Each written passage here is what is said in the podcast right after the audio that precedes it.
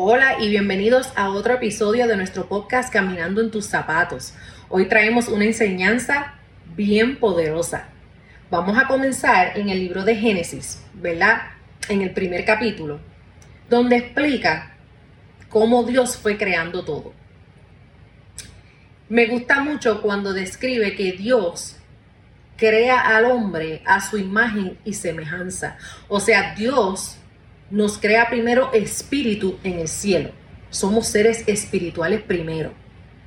Luego, Dios forma del polvo de la tierra un estuche, el cuerpo, ¿verdad? Y coloca ese espíritu en este estuche. Tiene que soplar aliento de vida para que este cuerpo cobre vida. El espíritu ya estaba vivo, el espíritu no muere. Pero el cuerpo si necesitaba cobrar vida. El cuerpo viene siendo como una maleta. Voy a hacer un paréntesis aquí, ¿verdad? Para poder explicar esto un poquito mejor. Una maleta, usted puede darse cuenta si la maleta está llena o está vacía cuando usted la agarra, ¿verdad? Cuando usted mueve la maleta fácilmente de aquí para allá, usted sabe que la maleta está vacía. Pero cuando usted agarra la maleta y no se le hace tan fácil moverla, pues usted sabe que hay algo adentro. Y si no la puede mover en absoluto, usted sabe que está sobre llena. Pues así mismo es el cuerpo. Me explico. Cuando usted no alimenta el espíritu, ¿verdad? Usted está en una decadencia. Si el, si el espíritu no es lo que está dominando, pues por ende la carne es lo que está dominando. Dios jamás se va a relacionar a la carne. A Dios no le importa el estuche. A Dios le importa lo más preciado, su imagen y semejanza que Él colocó dentro de esta maleta. Cuando usted llega a su destino, y no sé si esto le ha pasado a alguien, le dicen, ah, las maletas no llegaron. ¿Qué?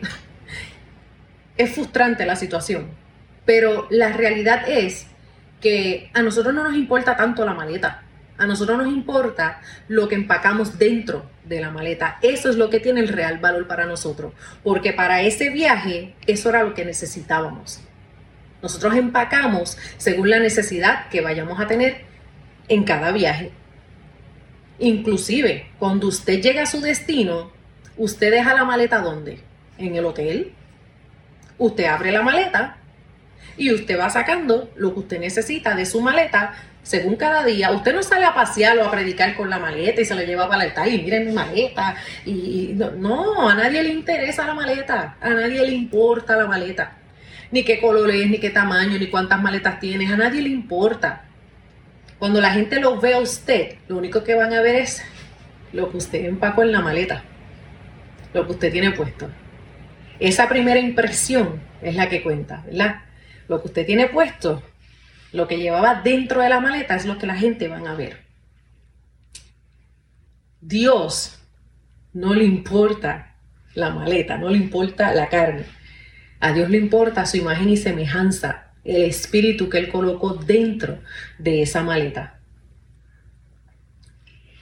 Otro ejemplo, cuando usted logra mover la maleta con facilidad, ¿verdad? Que la maleta está vacía, es, lo podemos comparar con una persona que usted vea que esté bien flaquito, ¿verdad? Demacrado, se le ven los huesitos y uno dice, wow, pobrecito, se ve que les está pasando dura, no come casi, wow, mira para allá, se le ven los huesitos, mira la carne, o sea, uno se impresiona, ¿verdad? Pero según el físico de la persona, usted puede determinar si la persona se alimenta bien o no. Y cuando la persona está así, ¿verdad? Bien débil, pues usted entiende que la persona no se alimenta bien, por ende está débil, y cuando usted puede mover una maleta con facilidad, usted entiende que la maleta está vacía. O sea, la maleta no tiene nada adentro, nada de valor. Cuando el mundo lo logra influenciar a usted y lo logra mover fácilmente, es porque usted no está alimentando el espíritu. Y si el enemigo lo logra influenciar a usted, lo va a influenciar y lo va a sacar de la iglesia. Lo va a sacar de su matrimonio. lo va a sacar de su relación con su familia, de, con sus amigos. O sea, el enemigo va a hacer lo que dé la gana con usted, porque usted es una maleta vacía, porque el espíritu está muerto de hambre en el huesito, porque usted no lo alimenta. Ahora, usted me ve a mí y usted sabe que el no tiene problema con comer. O sea, yo amo cocinar y amo comer. Usted por mi físico, usted sabe que el no pasa hambre. A mí me gusta comer, pero me tomo el tiempo para alimentar mi espíritu. ¿Cómo yo hago eso? ¿Cómo uno puede alimentar el espíritu? La Biblia nos lo dice. Ayuno, oración, comunión, adoración, estar enfocados en Dios. Y mientras más tú alimentas tu espíritu, es como el cuerpo, ¿verdad? Usted puede ver en mi físico que yo me alimento muy bien. Así mismo va a ser el espíritu. Mientras más usted lo alimente, más el espíritu va a engordar, más peso va a coger y menos van a poder mover esa maleta. Cuando el enemigo venga a tratar de influenciar sobre usted y a tratar de, ¿verdad? De confundirlo, a bregar con su identidad, a ver si usted la tiene clara, el enemigo no va a poder mover esa maleta porque ese espíritu está gordito, está pesado, está bien alimentado. Y uno puede decirle, no, papá, no, yo tengo mi identidad clara, yo sé quién yo soy, apártate de mí, escrito está, tú estás vencido hace tiempo, a mí tú no me vas a confundir. Y tu maleta no van a poderla mover, porque está bien sobrepeso, está bien cargadita, ese espíritu está conectado a Dios. Es como el celular, cuando el celular se va agotando, usted tiene que conectarlo al cargador, a, a la fuente que le da energía, ¿verdad? Y usted ve que esa batería de rojo hace pling y la pantalla se enciende cuando la batería está completa, está verde. ¿verdad? Prende una luz y ya usted sabe que ese celular está cargado nuevamente para usted poderlo utilizar. Así mismo somos nosotros. Con nuestro comportamiento, lo que hablamos, lo que transmitimos, la gente sabe si nuestro espíritu está muerto de hambre o si nuestro espíritu está sobrepeso está bien alimentadito y está dominando. Cerrando paréntesis, ¿verdad? Eh, Jehová siempre se va a relacionar a nuestro espíritu. Somos seres espirituales primero. Dios jamás se va a relacionar con la carne. Pero miren qué dato más curioso. Dios nos crea, varón y hembra los creó, pero entonces coloca a Adán solo en el Edén. ¿Por qué eso? Me cuestionaba yo. Dios coloca a Adán primero solo en el Edén para que no hubiera distracción. Una.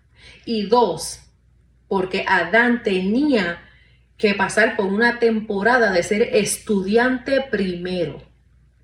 Porque el, creó, el, que creó el Edén fue Dios. El que sabía cómo todo funcionaba y qué orden quería establecer era Dios. Adán tenía que aprender de Dios, tenía que ser enseñable.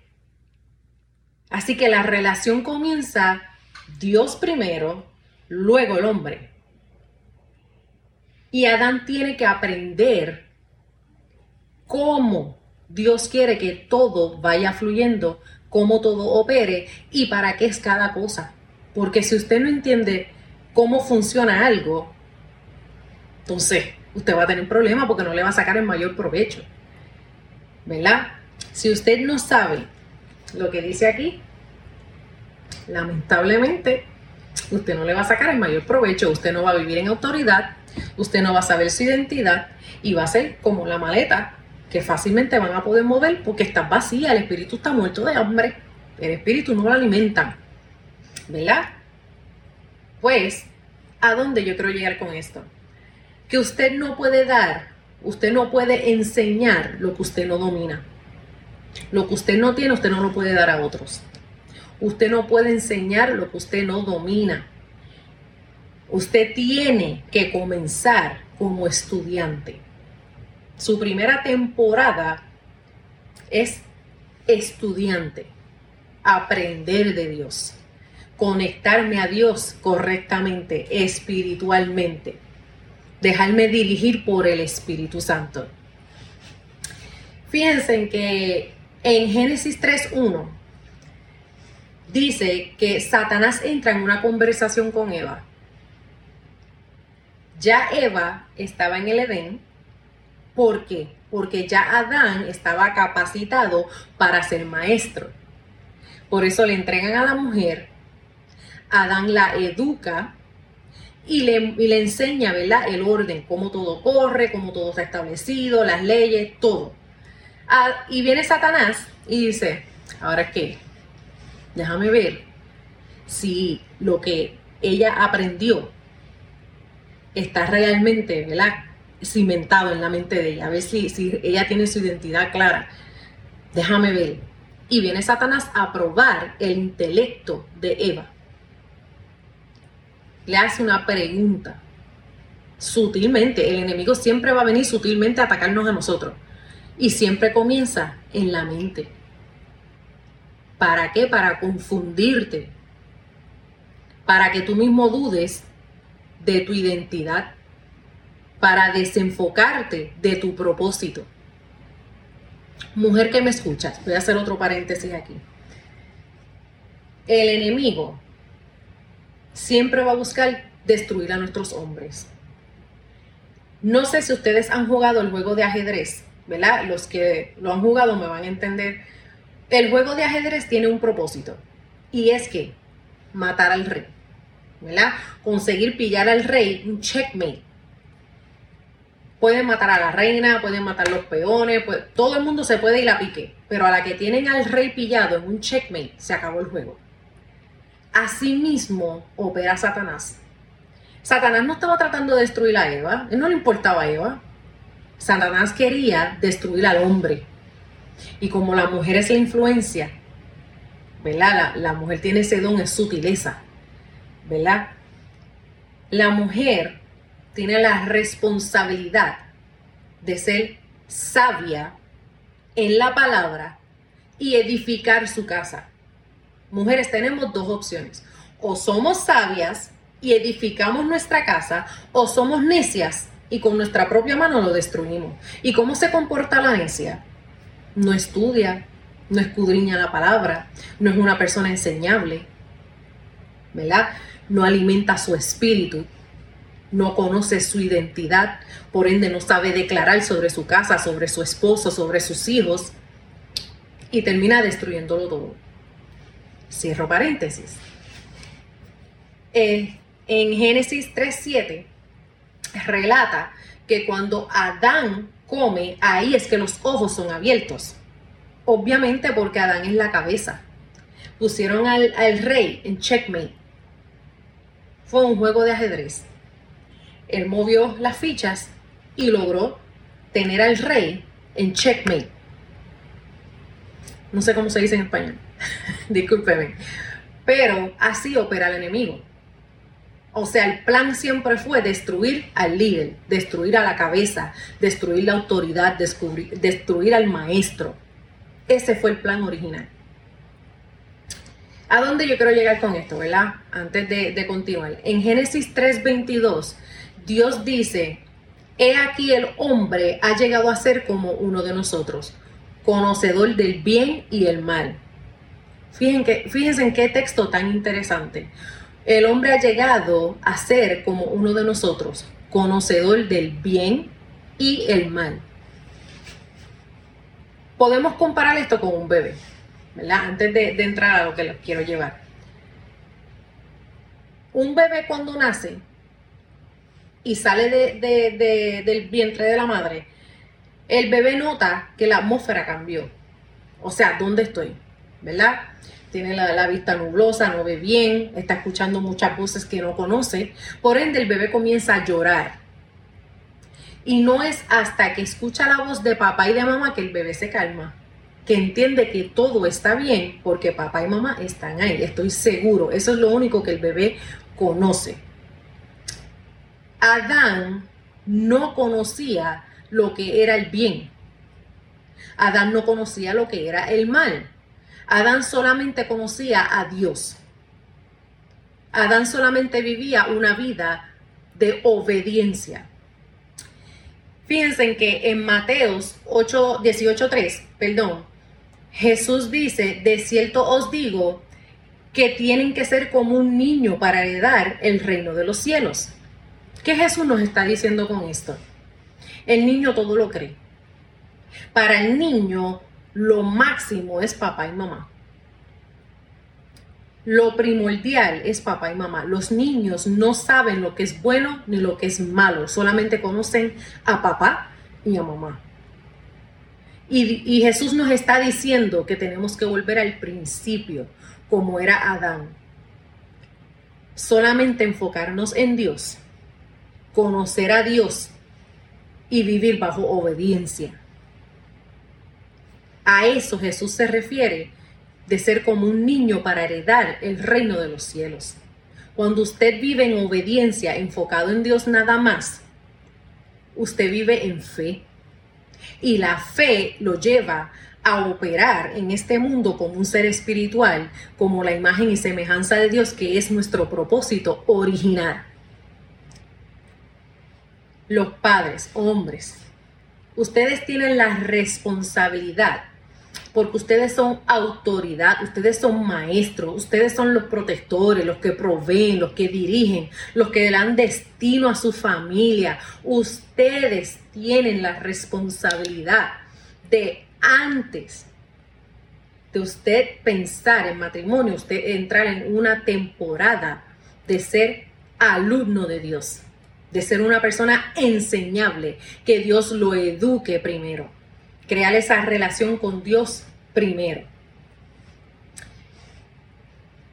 No pueden darse el lujo de actuar como Adán cuando actuó como un individuo. Me quiero explicar, ¿verdad? En Génesis 2.23, el mismo Adán dice, Aquí es cuando Dios le entrega a Eva, ¿verdad? Y el mismo Adán dice, oh, esta es hueso de mi hueso, carne de mi carne, será llamada varona porque del varón fue tomado. Este, y también dice, por tanto, dejará el hombre a su padre y a su madre y se unirá a su mujer en una sola carne. Una sola carne, aquí somos un equipo. Pero entonces más adelante en Génesis 3.12 cuando desobedecieron y Jehová viene al huerto del Edén a confrontarlo, vemos que Adán lo primero que hace es, ah, no, no, no, la mujer que me diste.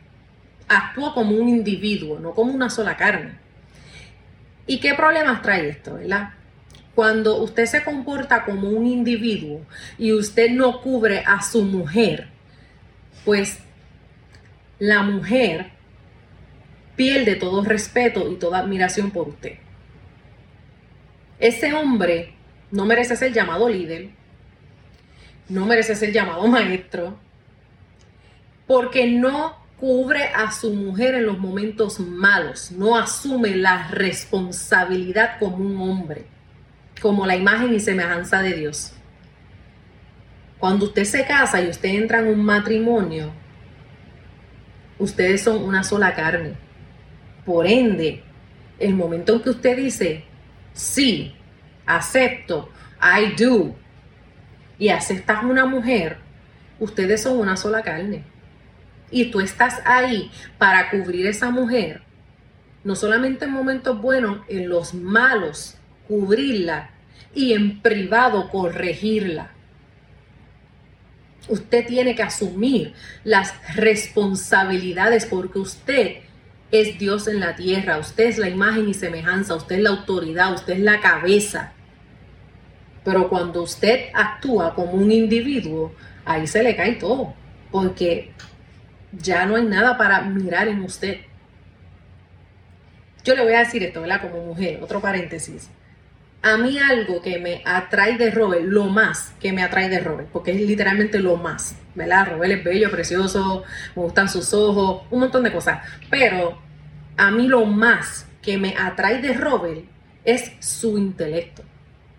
Robert es un hombre tan inteligente. Robert tiene una retención tan y tan brutal que cuando Robert se sienta y estudiamos la palabra y Robert me enseña y Robert me, da una revelación nueva, Robert me educa, mira, ahí es que yo me enamoro, ahí es que yo me enchulo, a mí me da una sensación por dentro que no, no se lo puedo explicar. Hombres, ustedes dicen que las mujeres son difíciles de entender, yo le estoy dando la clave. Usted se tiene que educar primero Porque si usted no es maestro y usted no tiene para alimentarme mi intelecto, yo pierdo atracción por ti. Punto y se acabó. Así somos las mujeres. O sea, puede ser el más bello del mundo, pero si tú no me alimentas mi intelecto, olvida, perdiste. Y el propósito del hombre es ser maestro, ser líder, ser cabeza, ser el protector, el proveedor, el que dirige, el que da destino y el que corrige. Cuando usted no cumple propósito, todo se cae, todo se, desbalancea y se forman los desbarajustes. Cerrando paréntesis. el hombre que es dirigido por el Espíritu de Dios cubre a su mujer en los momentos malos, como ya dije, y la corrige en privado. El, el, hombre asume las responsabilidades como una sola carne. No actúa como un individuo, no se esconde tras la falda de su mujer, poniendo excusas. Un hombre que entiende su identidad clara sabe que Él es imagen y semejanza de Dios en la tierra, Él es la autoridad. Por ende, Él va a dar el frente. Y la próxima clase vamos a hablar un poquito, ¿verdad?, sobre el espíritu de valentía, para, que tengan un pisco labis. El orden correcto del reino, ¿verdad? Eh, eh, bueno, el, orden del mundo, vamos a ir con el orden del mundo. El, eh, así funciona el mundo, ¿verdad?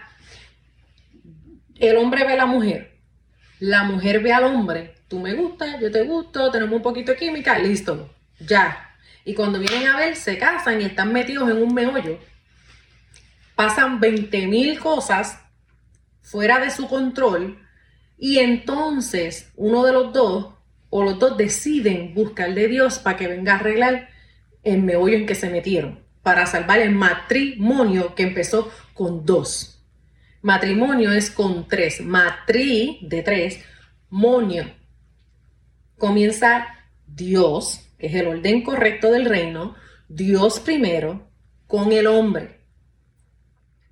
Luego, cuando el hombre ya está capacitado para ser líder, para liderar, para ser autoridad, para ser maestro, entonces se añade la mujer al matrimonio.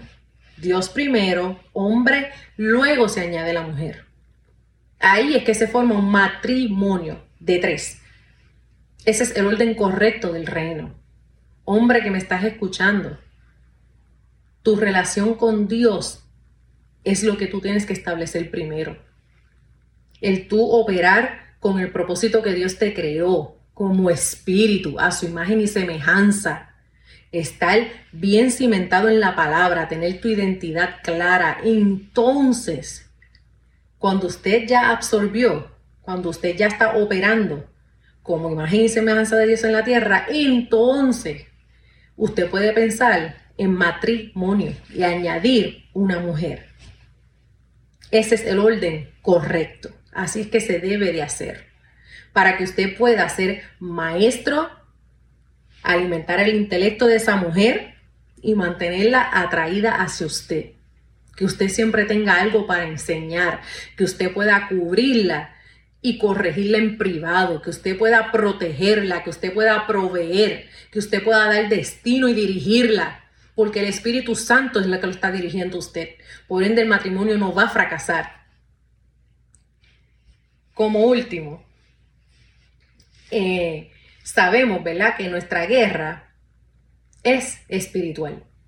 En Efesios 6:12, sí, Efesios 6:12, no quiero errar, pero sí, Efesios 6:12 dice que nuestra guerra no es contra carne ni sangre, sino contra principados, potestades y gobiernos que están en, las tinieblas, o sea, gobiernos de las tinieblas, ¿verdad?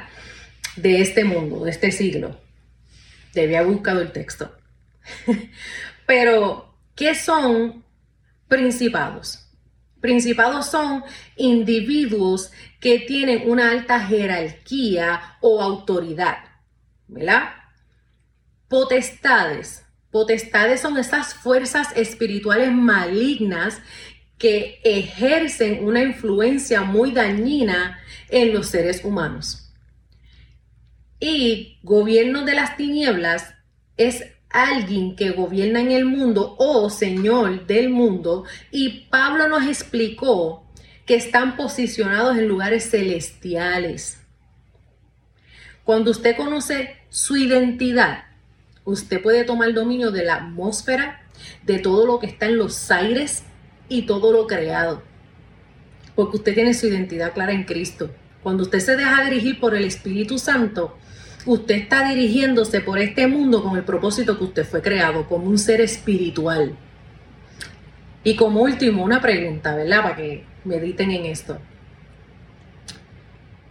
Si nuestra guerra es espiritual, ¿cómo usted pretende ganar esa guerra si no se prepara adecuadamente?